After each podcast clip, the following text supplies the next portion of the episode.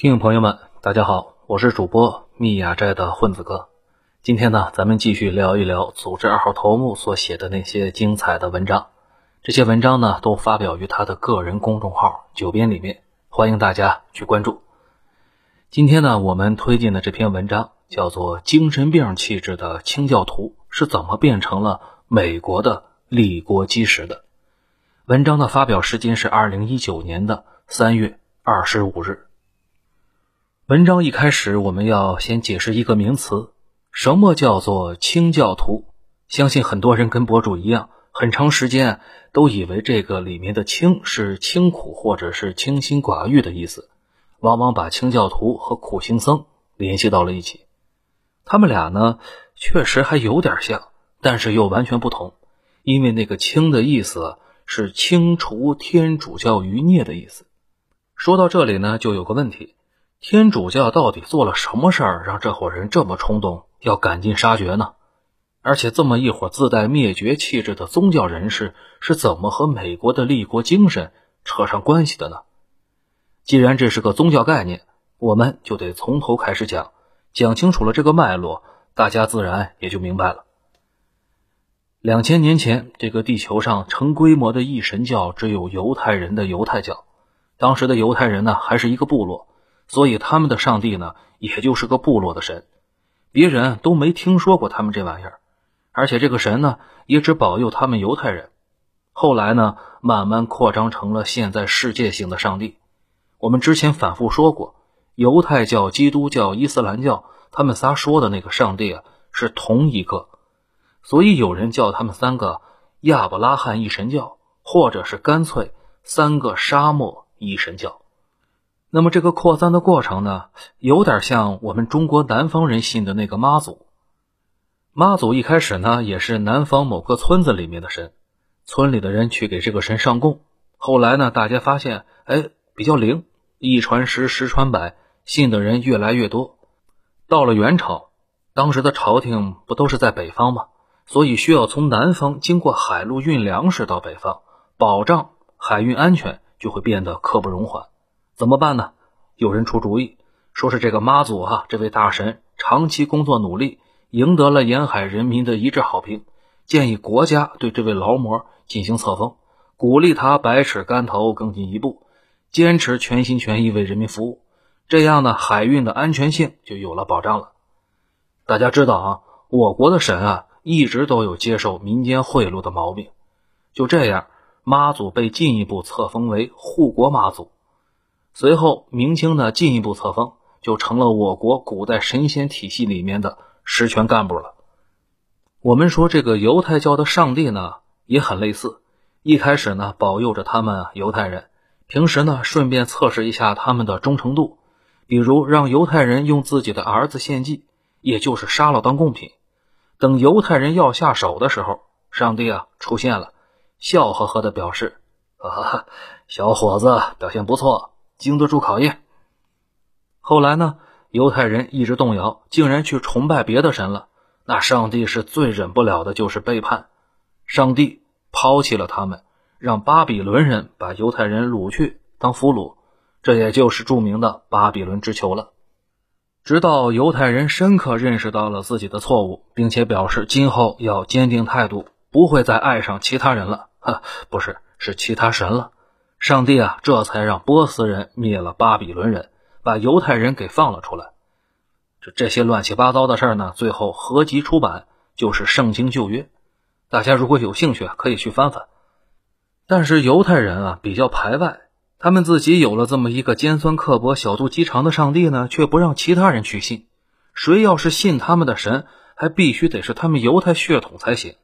这样呢，就阻挡了其他人加入组织了。没有办法得到救赎，但是人民群众有信教的需求啊，怎么办呢？这个时候，耶稣上线了。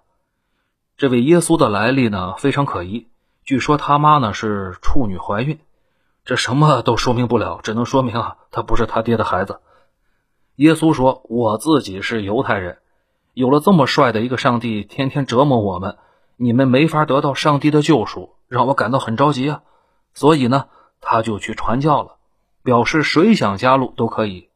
从现在来看，耶稣应该是个变戏法的，因为圣经中说他可以在水上漂，还可以把水呢变成油，并且他口才非常棒，非常能说，立志要把上帝介绍给所有人。这下子可把犹太人自己啊给气坏了。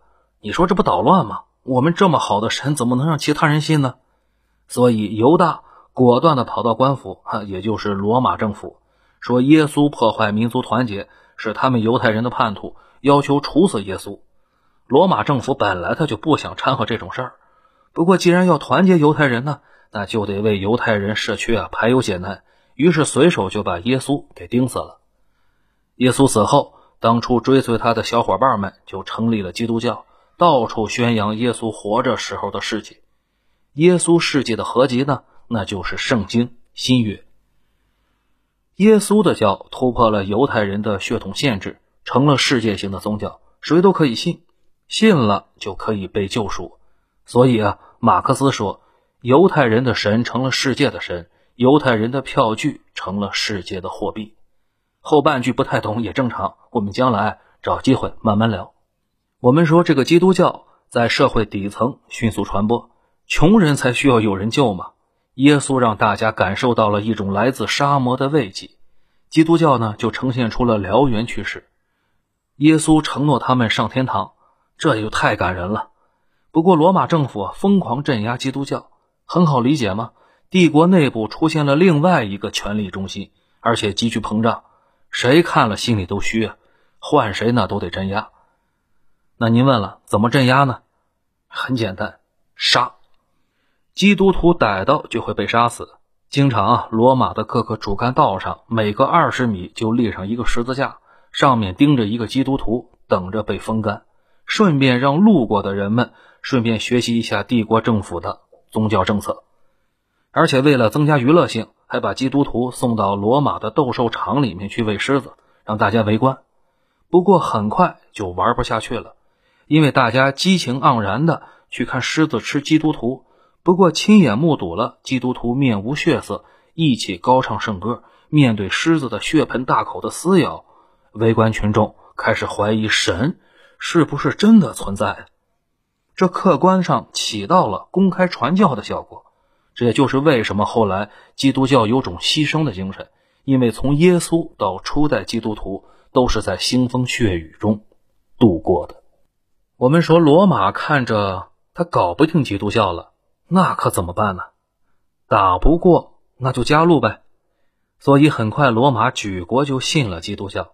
基督教呢，从一个被镇压的角色一下子变成了统治阶级的角色，很快就适应了这个转变，开始啊折腾别人了。比如谁要是去感信其他的教，就让他立刻去见他们的上帝。有人对教会不满或者怀疑神职人员。就会被打上异端的罪名，轻则用鞭子抽，重则呢那就烧烤了。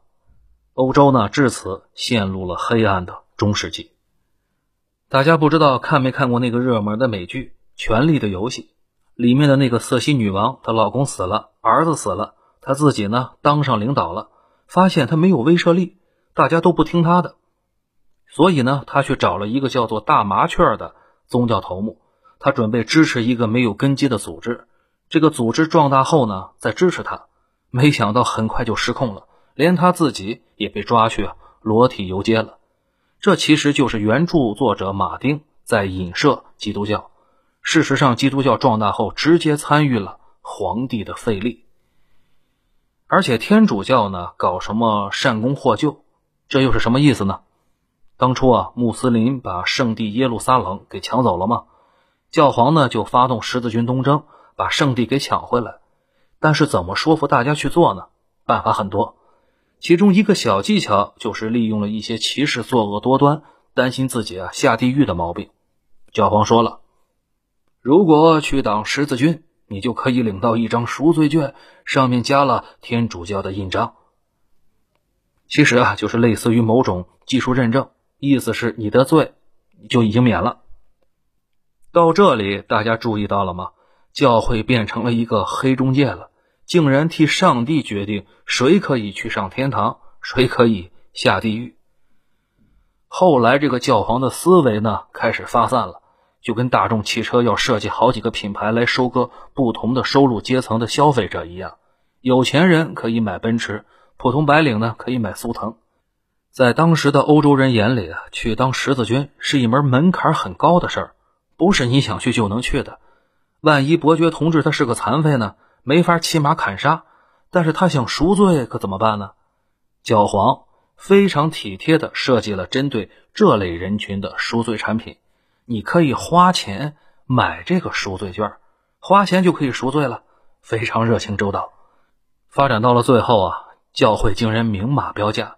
防止大家说教会不讲道理，他细致的规定了：杀人你需要支付八个金币，谋杀兄妹呢还只需要六个，毕竟自己人比较亲吧，可以顶两个金币。在教堂强奸呢，那那要六个金币。看来这事儿啊跟杀人一样严重啊，大概其就是这种。教会这么干呢，影响非常坏，直接的影响就是欧洲很多国家的财富。急剧的向教会聚集，比如德意志地区百分之五十的财富聚集到了教会那里，国王收税呢，那自然就少了很多了，这让国王们很不满意。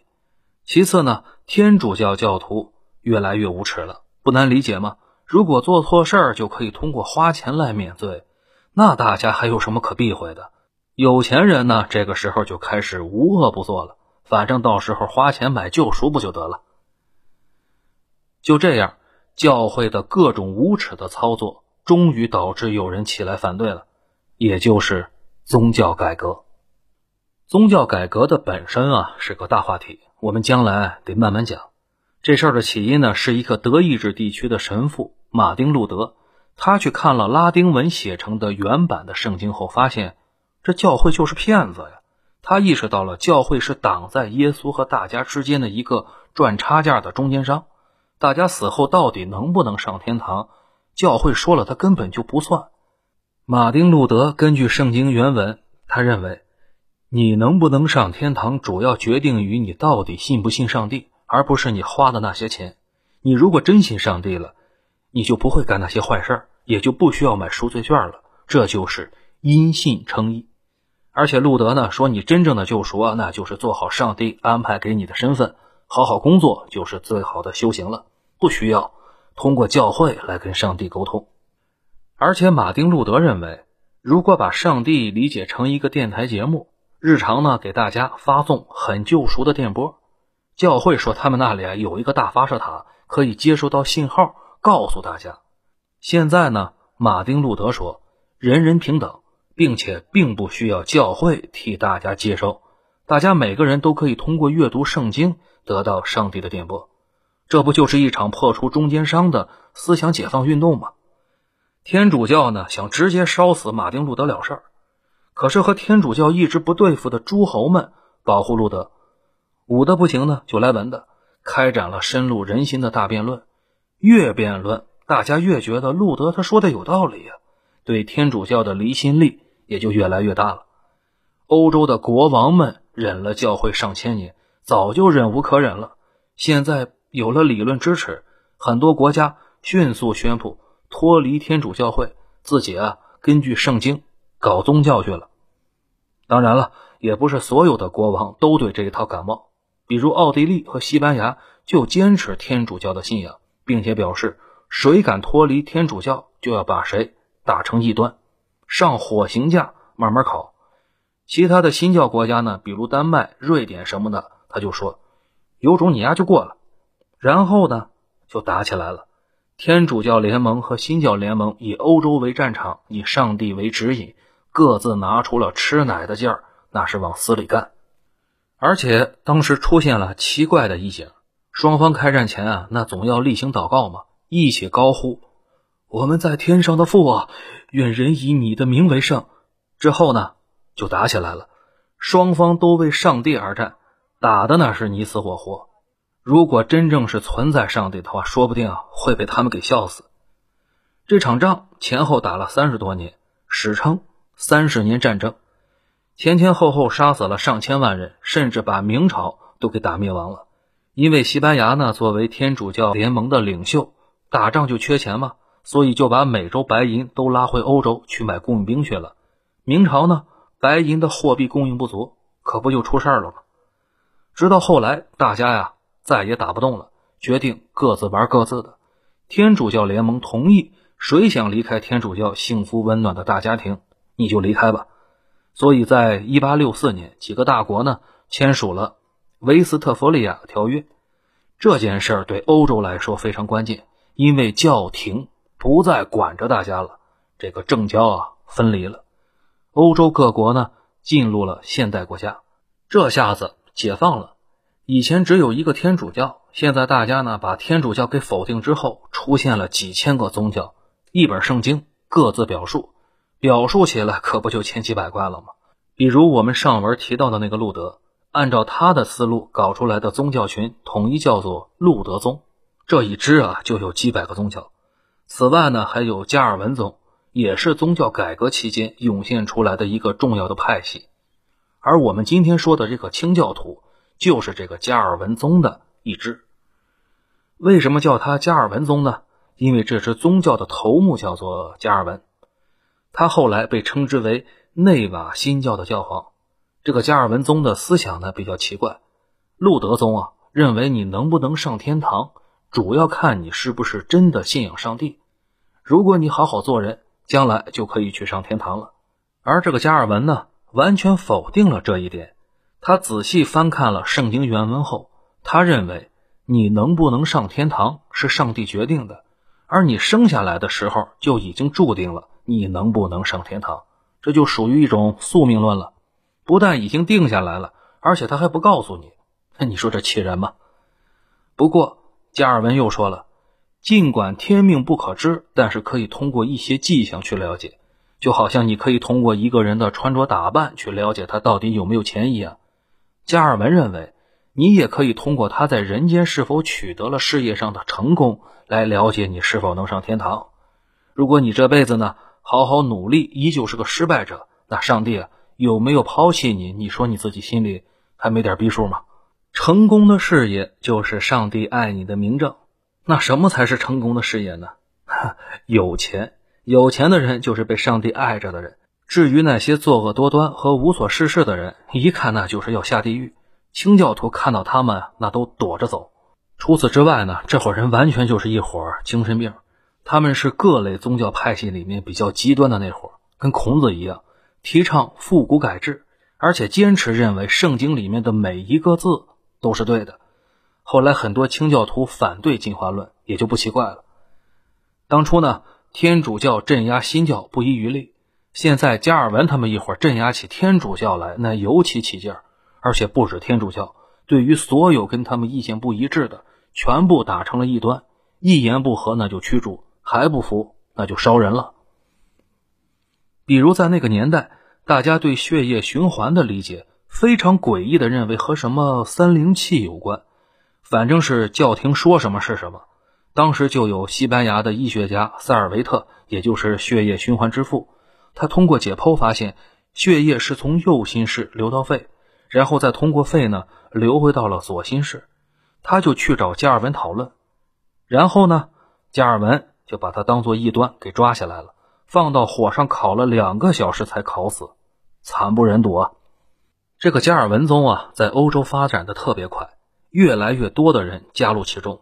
不过名字呢，各地的叫法不一样，在法国叫做胡格诺派，在英国呢就叫做清教徒。正好英国当时国内的国教叫做圣公会，蒋介石两口子信的就是这个圣公会。一开始英国也是信天主教的，后来那个英国国王亨利八世他想离婚，那时候呢离婚申请得得到教会的批准，他媳妇儿是西班牙公主，教会呢惹不起西班牙。拒绝批准亨利八世的离婚申请，他就宣布英国啊从此跟天主教分离了，不跟你玩了，我自己去当主教了。英国人民信的是圣公会，大家看出来了吧？这个圣公会跟天主教就没什么区别，只是教主不一样罢了。这就跟英国国内的清教徒就发生了冲突了，因为清教徒他最讨厌两件事，一是国王，二是天主教。而英国国王呢，正好还是主教，讨厌国王好理解，因为清教徒呢，他着急赚钱啊。你国王占着大量的土地，而且条条框框的各种特权，影响他们赚钱了，也就影响到他们上天堂了。他们呢还讨厌天主教，认为天主教那伙人就是一帮不干正事儿的，迟早要下地狱。跟他们在一起，那影响自己的修行啊。所以清教徒一开始在英国国内反国王和反天主教，一来二去呢，效果极差。英国好几任国王都往死里迫害他们，这伙人呢混不下去了，准备出走。一开始啊去了荷兰，后来在荷兰呢找不到工作。而且他们发现到哪儿都讨厌他们这伙人，干脆开始考虑要不要到美洲新大陆去，那里人少啊，可以去那里建立一个政教合一的圣经共和国。就这样，第一批清教徒一百零二人从英国出发了，乘着五月花号开始向北美出发了。好了，咱们这期清教徒就讲到这里，下期节目啊继续。感谢组织二号头目精彩的解读，更多精彩的内容都在他的个人公众号“九编”里面。我是密雅斋的混子哥，九编讲述者，咱们下期节目再会。